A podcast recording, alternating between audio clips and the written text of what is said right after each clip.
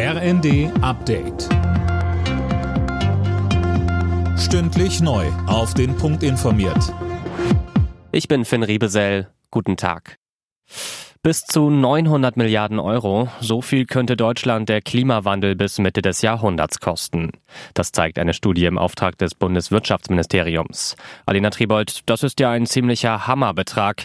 Wie kommt er denn zustande? Es ist natürlich nur eine Schätzung. Es könnten, je nachdem, wie der Klimawandel dann ausfällt, nur 280 Milliarden werden. Aber wie teuer allein ein Unwetter werden kann, haben wir ja im Ahrtal gesehen. Und in der Studie werden nicht nur die direkten Zerstörungen durch Überschwemmungen oder Stürme mit einberechnet, sondern auch Produktionsprobleme, weil Lieferketten durch Katastrophen abreißen. Wie es aus dem Wirtschaftsministerium heißt, wird aber an einem Gesetz gearbeitet, damit der Klimawandel eben nicht so teuer wird. Auch am zweiten Tag der Kabinettsklausur auf Schloss Meseberg geht es nochmal ums große Streitthema Verbrenner aus ab 2035. Die FDP fordert von der EU-Kommission einen Vorschlag, wie auch nach einem Verbot synthetische Kraftstoffe weiter eingesetzt werden können. Aber auch das Thema Digitalisierung steht auf der Tagesordnung.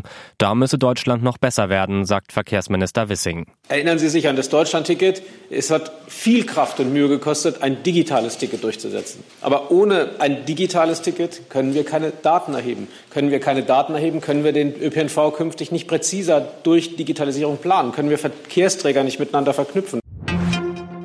An der Zahl der Schulabgänger ohne Abschluss hat sich in den vergangenen Jahren in Deutschland kaum etwas geändert. Auch 2021 lag die Quote einer Bertelsmann-Studie zufolge bei etwa 6 Prozent. Besonders betroffen sind demnach Jungen und Schüler mit ausländischer Staatsbürgerschaft. Türkei, Spanien, Griechenland, Ägypten und Portugal sind die beliebtesten Urlaubsziele in diesem Jahr. Das hat die Auswertung der bisherigen Buchungen ergeben, so der Deutsche Reiseverband. Sehr gefragt nach Corona sind auch wieder Fernreisen und Kreuzfahrten. Alle Nachrichten auf rnd.de